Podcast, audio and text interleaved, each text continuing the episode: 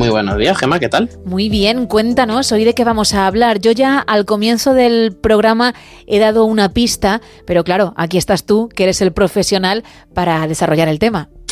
Pues sí, vamos a hablar de trauma. Vamos a meternos en un tema hoy composo, contundente. En muchas ocasiones, palabras que utilizamos los psicólogos en consulta, pues trasvasan las barreras de lo académico o lo clínico y se convierten en parte pues, del acero popular. Por ejemplo, decimos estoy deprimido, estoy depresivo, cuando realmente lo que queremos decir es que estamos tristes. O por ejemplo decimos soy bipolar, cuando lo que realmente queremos decir no es que tengamos un trastorno, sino que soy indeciso a la hora de tomar decisiones. Es verdad que se utiliza mucho esta palabra cuando es, como tú bien apuntas, un trastorno muy serio que no se puede tomar a la ligera, pero es habitual ¿eh? escuchar a la gente decir eso por el mero hecho de pensar una cosa y luego otra, o como tú bien dices, no saber qué camino o qué decisión escoger. Eso es, y es que muchas de las cosas que nosotros los psicólogos pues, hablamos en consulta, pues trasvasan esa barrera de lo académico. Aún así, también tenemos nosotros nuestra parte de culpa por, bueno, por hacerlas tan populares. Una de esas expresiones que está cada vez más de moda es la de la de trauma. Soy traumatizado por X o soy traumatizado por Y. Cierto. Siempre desde una connotación de tener una losa que hay que ir arrastrando en la vida y yo voy con mi trauma y mi trauma me acompaña. La famosa mochila, ¿no? Que también se dice. Eso es.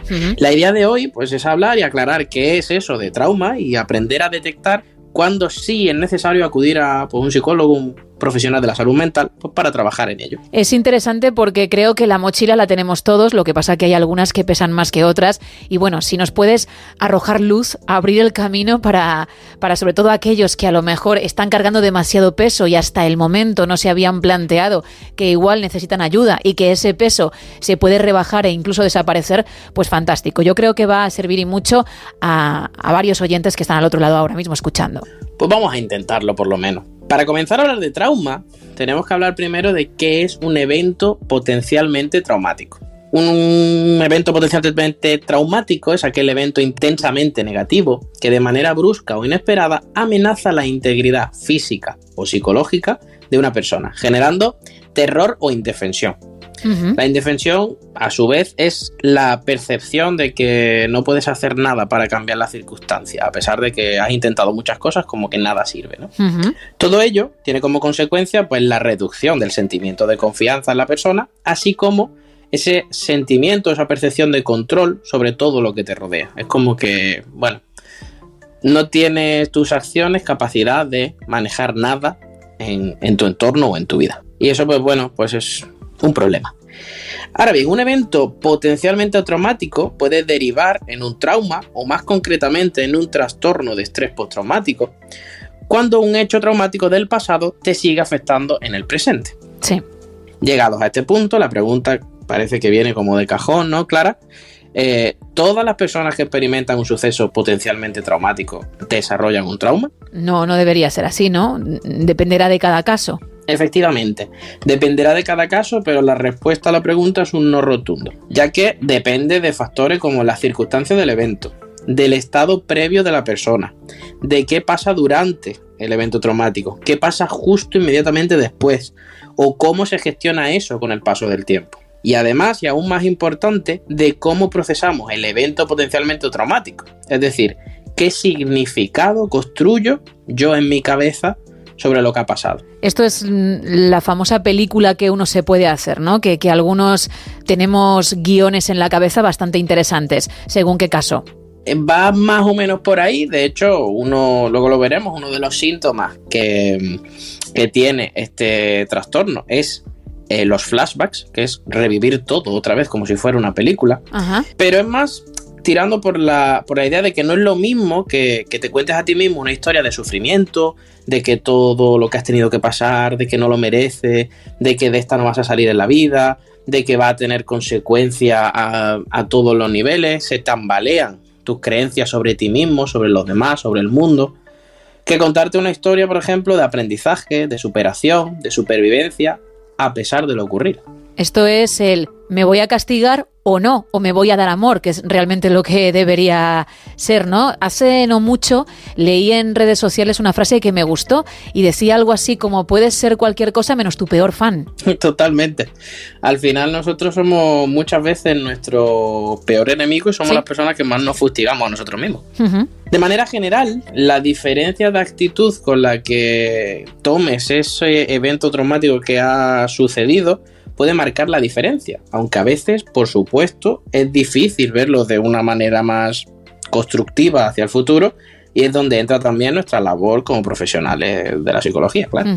Por otro lado, los síntomas más comunes que alguien experimenta cuando ocurre un proceso automático y que se pueden mantener en el tiempo llegando a derivar en trastornos son la hiperactivación, la evitación de situaciones que recuerdan al trauma, reexperimentación, como hablábamos antes, ¿no? De esos temas de flashbacks o reexperimentar el suceso en sueño, el embotamiento emocional, que es cuando tus emociones son tan intensas que literalmente estás plano emocionalmente, o la disociación, con la idea de que estos síntomas no vayan a más, es necesario de, una intervención lo más temprana posible, para que, bueno, esta sea más eficaz y más sencilla. Y no esperar a ver si un poquito más, un poquito más, un poquito más. Sí, porque eso es un error en el que cae muchísima gente. Yo con esto puedo, venga, a lo mejor es una tontería de una, dos semanas, pero no, aquello se va enquistando.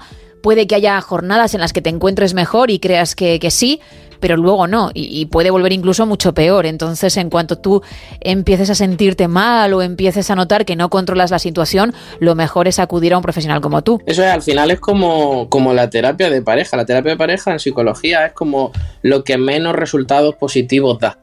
Y no es porque no se tengan técnicas eficaces, no se tengan buenos modelos detrás, sino que simplemente la gente ya viene, como solemos decir en Andalucía, revenido ya. Ya, ya llegan tarde, ¿no? Pues, llegan tan tarde, llevan aguantando un proceso, problemas de, de malestar, pues tres años, cuatro años, pues cuando vienen, vienen cabreados y, prácticamente al borde de, la separación. Ya el nivel es bastante alto, con lo cual eso, pues claro, como tú bien apuntas, reduce mucho las posibilidades de éxito. Bueno, pues en cuanto tengas un problema, sea de pareja o tú solo, acude que te va a venir muy bien. Eso es, a pesar pues, de, todo lo que hemos comentado hasta aquí y ligado con la idea de que no todo el mundo desarrolla un trauma cuando ocurre ese evento potencialmente automático, existen dos grandes factores predictores. Uno de ellos es la resiliencia y otro de ellos el crecimiento postraumático. Vemos un poco de cada uno.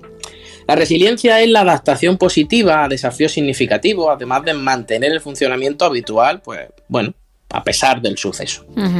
Algunos factores resilientes que se pueden intentar poner en marcha es, por ejemplo, recordar selectivamente los elementos positivos de nuestra propia biografía, aceptación de que la vida conlleva una cierta dosis de impredictibilidad, aceptar que, bueno, que tras el evento traumático es lógico estar mal, es normal, es lo que toca, percibirte como un superviviente o tener meta y objetivo y sobre todo, no solo tenerla, sino hacer cosas para acercarte a ella. En cuanto al crecimiento postraumático, no es solo mantener tu buen funcionamiento y bien adaptado, sino que además progresas a pesar del trauma. Factores que, por ejemplo, ayudan el optimismo, la esperanza, el apoyo social, el, el afrontamiento centrado en resolver problemas, la rumiación constructiva, es decir, darle vuelta al coco, pero con un afán solucionador y no tanto de flagelación. Y por supuesto, compartir tus emociones con, otras personas. Ayuda, ayuda el hecho de hablarlo y yo creo que de ver otros puntos de vista, ¿no? Eh, el darte cuenta mm, de que a lo mejor lo que tú tienes en la cabeza o como tú estás enfocando ese problema no es como el resto lo ve y, te puede servir de alivio en un momento dado. Los problemas cuando lo haces interaccional no estás dando rebote de una pared del cerebro a otra, sino que al contárselo a otra persona entran nuevos puntos de vista en esa historia que te estás contando a ti mismo y siempre es positivo porque es algo diferente de lo que estaba acostumbrado. Un poquito más tranquilo te quedarás, por si alguien lo está pasando mal, que sepa que puede contar con el de al lado y que mm, no va a ser muy pesado, que en alguna ocasión también lo has contado en la sección, que por el hecho de contarle a alguien tus problemas o acudir a un profesional, no estás siendo chapas, como se dice vulgarmente, y ese profesional tampoco va a pensar, para esto vienes con la de cosas importantes que hay por ahí. No, cada problema, según la persona, puede ser muy importante y para eso estáis vosotros. Eso es, no hay problema pequeño. Exacto. En definitiva, vivir experiencias potencialmente traumáticas no tiene por qué derivar en un trauma. De hecho, hay mayor porcentaje de personas que no lo desarrollan que que sí lo hacen gracias a factores, como hemos dicho, ¿no? La resiliencia, el crecimiento postraumático, el significado que le deja a lo que ha pasado y la historia que nos contemos a nosotros mismos, entre muchos otros factores. Aún así, debemos ser conscientes de que ir cuanto antes a un profesional a gestionar el sufrimiento siempre es la mejor de las opciones para comenzar a ver el pasado y construir hacia el futuro de una manera diferente. Tú lo has dicho, siempre que sea necesario, acude, no lo dejes pasar, pero en cualquier caso, ojalá que estas pautas que nos has ido contando, muchos las hayan apuntado y las pongan en práctica. Pero siempre, insisto, que lo necesites, pide ayuda. Por cierto, vamos a recordar tus canales porque una de esas personas a las que se le puede pedir ayuda es a ti, que para eso eres psicólogo, Javier Sánchez. Por supuesto, en Málaga de forma presencial en el centro Elemental